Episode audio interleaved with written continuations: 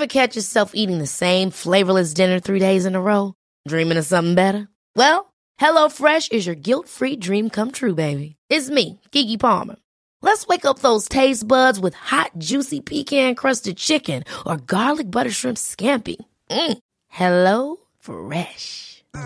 Stop dreaming of all the delicious possibilities and dig in at HelloFresh.com. Let's get this dinner party started.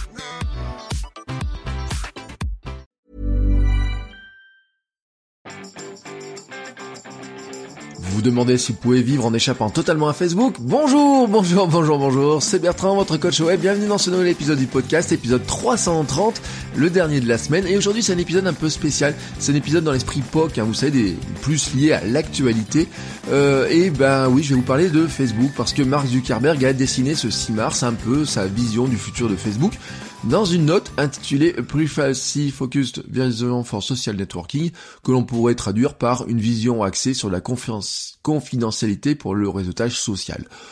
En apparence, en apparence, on pourrait dire que ce sont des bonnes nouvelles, même si je pense qu'il faut un temps d'analyse et puis il faut se rappeler quand même que Mark Zuckerberg est quelqu'un qui est très malin. Et euh, d'ailleurs, c'est un petit peu, c'est un peu compliqué d'analyser ce qu'il pense. Alors on va, je vais partir un petit peu de ce qu'il a dit. Hein, c'est une note qu'il a publiée sur Facebook.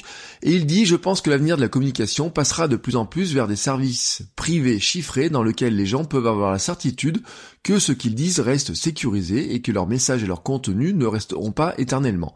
C'est l'avenir et j'espère que nous aiderons à le réaliser. Alors le fondateur de Facebook dessine ainsi l'avenir du réseau social fortement construit autour de la messagerie et prend l'exemple de ce qui a été fait avec WhatsApp. Il dit nous nous sommes concentrés sur le cas d'utilisation le plus fondamental et le plus privé, la messagerie, et nous l'avons rendu sécurisé Autant aussi sécurisé que possible puisque nous avons créé davantage de nouvelles façons pour les utilisateurs d'interagir, comme les appels, les vidéos, les chats, groupes, stories, entreprises, paiements, etc. Alors, la question c'est faut-il le croire? Oui, car finalement Mark Zuckerberg il a un petit souci, c'est-à-dire que dans son histoire de Facebook, euh, finalement il a montré qu'il n'avait jamais vraiment cru à tout ça, la vie privée, tout ça, c'est pas un truc, euh, un concept qui est très euh, fort pour lui, sauf quand ça le concerne, hein, voilà, quand il veut débarrasser, se débarrasser de ses voisins, que ses voisins n'aient pas la vue sur sa maison. Là, oui, il croit à la vie privée, mais sur les réseaux sociaux, il a toujours dit, il croit pas à la vie privée réellement. C'est une notion qui à laquelle il ne croit pas. D'ailleurs, il est obligé de le concéder, hein, mais c'est toujours une astuce de communicant, de persuasion concéder une faiblesse, concéder qu'on a fait une erreur. alors là, il dit, je comprends que beaucoup de personnes ne pensent pas que Facebook puisse ou veuille construire une plateforme centrée sur la vie privée. Très franchement, nous n'avons pas aujourd'hui une très bonne réputation sur ce sujet et nous sommes historiquement concentrés sur les outils qui facilitaient un partage ouvert. Mais nous avons régulièrement montré que nous pouvons évoluer et construire les services que les utilisateurs désirent comme des messageries sécurisées. Vous voyez, il parle beaucoup de messagerie quand même, messagerie, messagerie, messagerie. Oui, quand on dit que hum, l'avenir de Facebook se dessine probablement dans la messagerie, que l'avenir d'Instagram se dessine probablement dans les stories plus que dans du partage public, bon bah voilà, il est en train d'aller dans ce sens-là. Mais en fait, il n'a pas vraiment le choix non plus. Et puis, on va le dire un truc, c'est que par rapport à la vie privée, les amendes vont pleuvoir. L'Allemagne a obligé l'entreprise à limiter la collecte de données. Il pourrait bloquer la fusion des fameuses messageries. Et les gens ont moins confiance. Certains désertent ou se posent des questions. Alors, ce que je vous propose, c'est de regarder un petit peu ce qu'il a annoncé, les grands piliers qu'il a annoncés, et puis des fois je ferai des commentaires, et puis des fois non, parce que finalement, euh, tout ne s'y prête pas encore. Alors, premier truc, interaction privée. Les gens doivent avoir des endroits simples et intimes où ils ont le contrôle de ceux qui peuvent communiquer avec eux et dont l'assurance que personne ne peut accéder à ce qu'ils partagent. Bon, je pense que là-dessus, tout le monde est d'accord. Deuxième point, c'est du cryptage. Les communications privées des personnes doivent être sécurisées. Le cryptage de bout en bout empêche quiconque, y compris nous, de voir ce que les gens partagent sur nos services. Là, j'y reviendrai parce que le cryptage, en fait, c'est une façon habile de dire oui, bah, personne ne voit ce que vous faites, mais il y a, un truc quand même derrière et je reviendrai dessus après. Réduire la permanence. Là, c'est un élément qui est assez intéressant. Euh, et qui montre un mouvement, euh, on va dire, vers l'éphémère. Les gens devraient être à l'aise d'être eux-mêmes et ne devraient pas avoir à s'inquiéter de ce qu'ils partagent en revenant pour leur faire du mal plus tard. Nous ne garderons donc pas les messages ou les récits plus longtemps que nécessaire pour fournir le service ou plus longtemps que les gens le souhaitent, ne le souhaitent. Je vous le dis, là on rentre vraiment dans l'éphémère, on pourrait imaginer par exemple la suppression des messages après un mois ou un an si l'utilisateur le désire, Ce qui au passage dans la ligue du LoL, vous voyez, ça voudrait dire qu'il aurait toutes les traces auraient été effacées, hein, et ce qui poserait problème. Ce qui posera d'ailleurs problème aussi sur un côté justice. Hein, comment est-ce qu'on prouve finalement certains agissements euh, Comment est-ce qu'on pourra avoir, si on n'a pas eu la notion tout de suite de certains messages qui nous concernaient mais qui parlaient de nous, bah, comment on peut en garder une trace ou les retrouver plus tard, etc. Si tout ça disparaît, euh, ça pose des questions qui seront juridiques aussi. Hein. Il y a vraiment des, des éléments importants euh, à prendre en compte là-dedans. Euh, un autre point dont il parle, un autre pilier, c'est la sécurité. Alors voilà ce qu'il dit, les gens devraient s'attendre à ce que nous fassions tout ce qui est en leur pouvoir pour assurer la sécurité de nos services dans les limites de ce qui est possible dans un service crypté. Bon, euh, là c'est un peu euh, cryptique, hein, j'ai envie de dire. Euh, c'est voilà, bon, il parle de sécurité, mais vraiment on a un peu de mal à voir ce qu'il veut dire là-dedans. quelles sont les limites de ce qui est possible dans un service crypté? Ouais, ça, On se pose la question.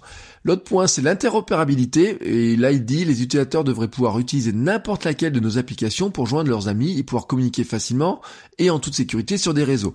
Là, on est dans la clé de tout ça finalement, le rapprochement des messageries, Messenger, Instagram, WhatsApp, un rapprochement qui fait peur et qui nécessite un peu d'explication de la part de Marc. Et voilà, il va le dire, oui, on va rapprocher tout ça, ça va être un service intéressant, on va rendre interopérable nos messageries, c'est bien pour l'utilisateur, mais bien sûr, ben, on le fait de manière sécurisée pour vous rassurer. Ensuite, il parle de stockage sécurisé de données. Alors il dit, les gens devraient s'attendre à ne pas stocker des données sensibles dans des pays où les droits de l'homme, comme la vie privée et la liberté d'expression, font l'objet de faiblesses afin de protéger les données contre tout accès abusif. Bon là, euh, soyons clairs, hein, c'est vraiment une allusion à sa guerre avec Tim Cook sur le stockage des données iCloud. Vous savez, est-ce que les données de iCloud sont stockées en Chine? Qu'est-ce qui se passe des données? Est-ce que les Chinois peuvent accéder à nos données? Euh, faut-il rappeler que Marc avait le petit livre rouge sur son bureau quand son rêve était de conquérir la Chine? Alors maintenant, bon, euh, les mesures annoncées là aujourd'hui, enfin le 6 mars, rendent impossible son implantation en Chine. De toute façon, la Chine avait éjecté toutes ses apps, y compris Instagram dernièrement, du pays. Donc là, ce rêve dans tous les cas était mort, mais vraiment mort. Donc à la limite, ça mange pas de pain. Il fait un tacle à son ami, enfin ami avec des guillemets, Tim Cook, euh, qui d'ailleurs lui fait régulièrement des leçons hein, sur ce qui est la vie privée. Hein, et les, vous avez vu qu'il Apple d'ailleurs vient de restreindre la durée de vie des cookies hein, de 30 jours à 7 jours, euh, ce qui euh, ne va pas faciliter les choses hein, pour euh, pour certains. Mais bien sûr, il y a d'autres systèmes. Hein, le cookie, c'est quelque chose qui est maintenant un petit peu. Alors je dis pas qu'il est dépassé parce que c'est la base hein, de l'industrie publicitaire, mais soyons clairs, il y aura toujours, il y a des moyens, d'autres moyens qui vont être mis. Et d'ailleurs, on l'a vu, les trackers sont intégrés directement dans les apps, donc ce qui fait que finalement le cookie, il y en a un petit peu moins besoin dans certains cas. Euh, l'avis global, mon avis global là-dessus, c'est que il y a du bon dans une telle annonce. En tout cas, cela montre que Zuckerberg intègre un petit peu la notion de privacy et que c'est euh, qui montre qu'il y, apporte une certaine importance. Ce qui est nouveau chez lui, hein, voilà, c'est assez nouveau. Hein, Jusqu'à maintenant, il se foutait royalement de la vie privée. Le souci avec Mark Zuckerberg, c'est que c'est quelqu'un qui est très habile. Cela reste aussi du marketing et que quelque part, dans son message, il y a un petit problème, notamment dans la version anglaise, parce que quand vous les traductions les notions sont un petit peu compliquées à traduire, il mélange allègrement privacy et private. En fait, il mélange intimité, vie privée, espace privé, etc. Il fait un espèce de magma de tout ça, un vrai grand mélange. Sous l'apparence de proposer un Facebook qui défend la vie privée et l'intimité, il propose plutôt un Facebook, on va dire, qui réserve des zones plus privées aux utilisateurs. Ça peut paraître la même chose, mais c'est pas tout à fait la même chose. En fait, il veut proposer aux utilisateurs des fonctions qui leur permettent d'avoir des espaces privés pour discuter, il dit je vais pas regarder ce qui se passe dedans ou on pourrait pas vraiment regarder ce qui se passe dedans, mais en fait, il va quand même continuer à s'intéresser à votre vie privée car le fondement de Facebook, c'est de dresser votre profil le plus parfait possible et donc à la limite euh, ne pas savoir ce que vous racontez dans un groupe, peut-être ça ne l'intéressera pas, mais de savoir que vous faites partie du groupe, ça par contre ça l'intéresse. Et oui, parce qu'il en gardera la trace. Et finalement là-dessus, ces mesures ne changent pas grand-chose. Par exemple, quand il dit le cryptage de bout en bout empêche quiconque, y compris nous, de voir ce que les messages, ce que les gens partagent sur nos services. Bon là, il parle du contenu du message, mais en fait Facebook bien sûr gardera la trace, continuera d'analyser toutes les métadonnées autour. Euh, finalement, dans le message, les métadonnées qui circulent autour, bah c'est important. Même du message est un message. Le fait que vous discutez dix fois par jour avec une personne est un message en lui-même. Le fait que vous discutiez, que vous envoyez par exemple un message ou 100 messages par an à un médecin, est un indicateur potentiel pour une assurance, par exemple, qui voudrait récupérer des données pour savoir si quelque part vous allez être malade ou pas. Euh, si finalement on n'a pas le contenu du message et qu'on se base juste sur le fait que vous discutez avec un médecin 100 fois par an, ben on pourrait dire que vous êtes très malade alors que finalement vous discutez peut-être juste avec votre petit ami, votre amant ou votre maîtresse. Euh, la trace du message ne l'indiquera pas franchement et peut-être que finalement ça ne résoudra pas grand-chose là-dedans. L'intimité, c'est aussi de pouvoir aller voir quelqu'un, d'aller discuter avec quelqu'un sans que celui-là, cela puisse être tracé, être utilisé, recoupé ou quoi que ce soit. Hein, c'est, euh, on a plein d'exemples là-dedans et vous savez, c'est l'exemple qu'on donnait souvent. On disait dans des petits villages, il n'y a pas vraiment d'intimité parce que dès que vous déplacez, vous sortez de votre maison, il y a toujours un voisin qui le voit, qui le dit à la boulangère ou quoi que ce soit. Vous allez voir quelqu'un, vous allez voir votre voisin, il y a toujours quelqu'un qui dit ah bah il a passé tant de temps. Euh, moi quand j'étais gamin, euh, euh, j'avais euh, une, un truc au lycée qui m'énervait. on vivait parce que ma maman vit s'est remariée avec un boulanger. il, y avait une vendeuse de la boulangerie qui disait ah bah tiens je vais passer Bertrand à 3 heures de l'après-midi tel jour il passait il montait à tel endroit et il a répété ça ma mère ça m'énervait parce que finalement, elle savait pas où j'allais. Elle savait pas si j'allais était. Elle disait, ah, il était pas au lycée à 3 heures parce que je vu passer devant la boulangerie. Mais en fait, elle savait pas si j'allais voir quelqu'un pour faire mes devoirs avec lui, si j'allais au sport, si j'allais faire quoi que ce soit comme activité. Simple fait de passer devant, voyez, euh, le simple fait d'essayer d'utiliser cette information pour dire, ah ben il était pas là où il devrait être. Non, bah non, vous savez pas parce que finalement le contenu vous le savez pas. L'intimité c'est ça, c'est de pouvoir dire aussi, bah euh, t'as pas besoin de savoir où je suis passé ou ce que j'ai fait ou quoi que ce soit. Et en fait, c'est pas vraiment euh, l'esprit de Facebook. C'est ce qui fait la différence fondamentale avec des services comme Signal, DuckDuckGo, Quant, qui eux sont construits autour vraiment de l'intimité, la, privacy, autour d'une notion que l'utilisateur finalement reste le plus anonyme pour eux en ne récupérant pas des données ou en tout cas n'utilisant pas ces données pour les analyser et en, faire un profil psychologique, un profil marketing que l'on peut utiliser ensuite pour euh, pour justifier certaines actions comme de la publicité ou des résultats d'information. Une application comme Messenger Kids par exemple qui semble être un mouvement intéressant hein, pour protéger les enfants, pour leur donner des outils de discussion, est aussi en soi une manière de cartographier encore un peu mieux une famille et ses interactions. Euh, vous aviez les parents, vous aviez les grands-parents, ou peut-être qu'ils étaient pas, on vous dit bah voilà, maintenant vous pouvez mettre vos enfants en toute sécurité, vous pouvez contrôler ce qu'ils disent, etc. C'est un espace sécur, mais finalement pour Facebook c'est aussi un espace qui dit bah voilà, on sait combien vous avez d'enfants, on sait quel âge ils ont, on sait avec qui ils interagissent, donc on continue à cartographier finalement votre famille. Et on continue à la cartographier. Les récentes discussions euh, autour de Trainline, vous savez l'application de réservation de billets de train, j'avais réagi un petit peu là-dessus parce qu'on s'est rendu compte que l'application avait des trackers de remarketing, euh, retargeting hein, euh, dans ceux de Facebook, c'est-à-dire que quand vous utilisez l'application pour réserver un billet de train, eh bien finalement, il y avait des informations qui transitaient vers Facebook pour dire que vous aviez cherché un billet de train pour telle ou telle destination. Le but du jeu, c'était pas de fournir à Facebook l'information, c'est de permettre à Trendline d'acheter de la publicité pour des gens qui font ce type de choses, etc. Ou pour vous rappeler que vous utilisez l'application et que quand vous cherchez un trajet, on peut vous cibler par la publicité.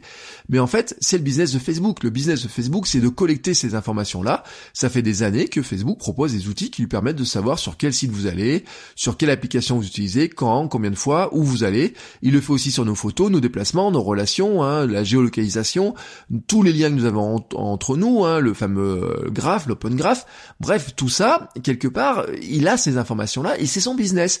Euh, quand Zuckerberg parle de supprimer des contenus, il dit nous ne garderons pas, nous ne garderons donc pas les messages ou les récits plus longtemps que le nécessaire pour fournir le service ou plus longtemps que les gens ne le souhaitent.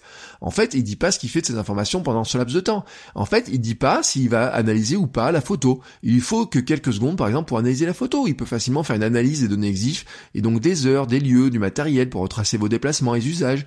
Il peut aussi faire une analyse faciale de la photo et en garder l'information. Par exemple, il peut très bien analyser la photo, dire que vous étiez avec telle ou telle personne et garder la trace que finalement, à un moment donné, sur une photo même si la photo a disparu, il a la trace que sur une photo prise à tel endroit, à telle heure, avec tel matériel, etc., vous étiez avec telle personne. C'est une trace dans le graphe. C'est c'est une, du fait de garder ça, finalement, il viole votre intimité. Alors bien sûr, le seul système pour pas le faire, pour pas donner cette intimité à Facebook, c'est de ne pas mettre l'image sur Facebook, bien sûr. Car finalement, c'est là la question qui se pose, c'est que finalement, le business de Facebook en lui-même, il n'a pas changé. Leur business pour l'instant, c'est d'avoir créé une marketplace de l'humain tant que nous nourrissons cette marketplace, et eh ben finalement Facebook prospère. Facebook, ils vend pas l'humain directement, hein, bien sûr, ils vend pas les adresses, ils vend pas des hommes, ils vend pas des organes, mais ce qu'ils vend en fait ce sont nos comportements et il les vend à tout un tas de personnes. Et en fait, on sait pas encore trop à qui le vend. On l'a vu qu'il le vendait à des gens qui vendaient des aspirateurs, des brosses à dents, des produits pour les chiens ou pour les chats, mais qu'il le vendait aussi à des hommes politiques qui avaient envie de vous influencer dans votre vote. Mais en fait, il peut le vendre à plein d'autres personnes qui ont besoin de se connecter dessus, sur la data, qui peuvent la récupérer. Et l'histoire de Cambridge Analytica a montré que finalement, c'était même beaucoup plus euh, gigantesque et inimaginable que ce qu'on pouvait imaginer. En fait, nous sommes dans une société où c'est même tellement inimaginable et tellement gigantesque que nous avons du mal, vraiment du mal à voir, à comprendre, à imaginer ce que nous faisons, euh, ce qui est gardé, ce qui n'est pas gardé, etc. Tout ce que nous faisons et qui est connecté finalement est traçable et ça rentre dans des gigantesques bases. Euh, la disparition progressive et annoncée de l'argent physique, par exemple, du cash, hein, ajoutera encore une autre couche d'ailleurs des personnalités politiques, hein, y compris au gouvernement, ça réjouissait car ça leur permet eux de mieux lutter contre la fraude. Ils disent bah oui, quand il y a moins de cash, bah c'est vrai, hein, quand vous faites du travail black, le travail black, vous payez avec des billets. Euh, la banque a mis va voir que vous avez retiré 100 euros, mais il sait pas ce que vous avez fait des 100 euros. Si c'est les 100 euros pour acheter votre pain tous les jours, donner 1 euro tous les jours à la boulangère, ou si c'est 100 euros pour donner à quelqu'un qui va euh, refaire, euh, je sais pas, qui va réparer votre voiture. Ça, il le voit pas. Si le cash disparaît, comme certains espèrent que ça va être le cas, et on voit que c'est un petit peu euh, en train de, de, venir, bah finalement, vous auriez plus moyen de vous cacher là-dedans. C'est aussi d'ailleurs pour ça que la blockchain, les crypto-monnaies, le bitcoin ont ont eu du succès ou ont été construits là-dessus. Hein, la philosophie du Bitcoin finalement, c'était de dire on va créer une monnaie qui vous permettent d'acheter de manière sécurisée des choses sans que tout ça soit retraçable si facilement que ça. C'est pas pour rien d'ailleurs que Mark Zuckerberg s'intéresse à cette technologie-là parce que finalement Mark Zuckerberg, il avait dit, hein, on parle de qu'il fasse une gigantesque banque, un gigantesque supermarché. Euh, le vrai problème pour savoir finalement si tout ça c'est une bonne nouvelle ou pas, c'est de voir comment le business de Facebook va évoluer. Tant que plus de 90% du business de Facebook c'est la pub, le fondement de Facebook, en lui-même ne peut pas vraiment évoluer. Facebook ne peut pas couper son fonctionnement publicitaire car c'est ce qui lui fait vivre. Euh, et s'il veut le faire, il faudra qu'il montre aux actionnaires comment il va remplacer cette manne publicitaire par une autre. Alors Mark Zuckerberg parle de e-commerce, on parle de paiement, on parle d'une monnaie interne à Facebook qui serait d'ailleurs basée sur le blockchain, euh, les crypto-monnaies, etc. C'est une piste de business. Euh, c'est aussi pour ça qu'il prend une telle position. Si vous voulez inciter les gens à acheter dans votre supermarché, il faut qu'ils aient confiance mais ça ne veut pas dire que quelque part euh, il ne fera, il ne surveillera pas ce qui vous regarderez, que quelque part il maintiendra votre intimité et qu'il n'utilisera pas ces données-là pour en faire quelque chose. Euh, c'est un petit peu le sens des choses, hein, voilà. En fait, dans ce gigantesque supermarché, Facebook aura toujours besoin probablement hein, d'analyser les transactions, continuer à enrichir votre profil, tout simplement parce que tant qu'il y a de la pub, tant qu'il y a quelque chose à vous vendre, il a besoin de ça. Si vous êtes face à un supermarché où il y a 10 millions de produits devant vous, à un moment donné, il va pas vous proposer des millions de produits, vous vous laissez galérer à trouver le produit, il va vous proposer des produits qui vous correspondent le plus. Il le fera sur une analyse de vos données, sur une analyse de ce que vous avez acheté, sur une analyse de tout un tas de choses. Et on peut dire ce qu'on veut de Facebook, mais Facebook n'est pas le seul à le faire. Après tout, les supermarchés collectent tous nos achats avec notre consentement via les cartes de fidélité. Ils se partagent euh, ça euh, avec tous leurs services marketing, etc. Ils partagent ça même avec des opérateurs, avec des fabricants de cartes, Mastercard et compagnie. Voilà, vous êtes dans des systèmes comme ça. Quand vous, euh, quand des gens dans les télévisions, dans les médias, partout, euh, sont travaillent sur des programmes de publicité ciblés en fonction de ce que vous regardez à la télé.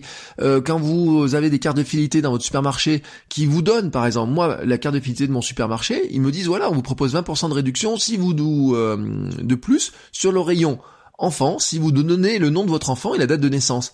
Eh ben pour 20% de réduction de plus, je leur ai donné cette information-là, qui pour eux une information importante parce que maintenant, toutes les ans, ils peuvent m'envoyer un petit truc en disant, bah voilà, on sait que votre fille maintenant, elle a 14 mois, à 14 mois, elle mange ça, à 14 mois, il lui faut ça, à 18 mois, il lui faudra ça, etc., etc.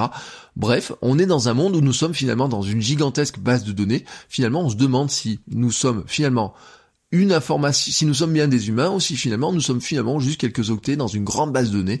Ça se demandait finalement si Matrix était vraiment de la science-fiction. Sur ces considérations-là, je vais vous souhaiter à tous un très bon week-end.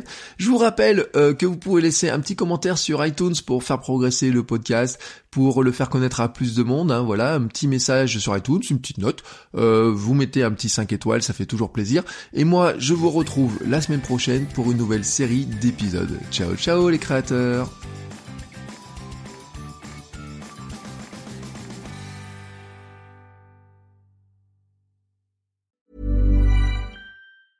Ever catch yourself eating the same flavorless dinner three days in a row? Dreaming of something better? Well, HelloFresh is your guilt-free dream come true, baby. It's me, Kiki Palmer. Let's wake up those taste buds with hot, juicy pecan-crusted chicken or garlic butter shrimp scampi. Mm. Hello Fresh. Stop dreaming of all the delicious possibilities and dig in at HelloFresh.com. Let's get this dinner party started.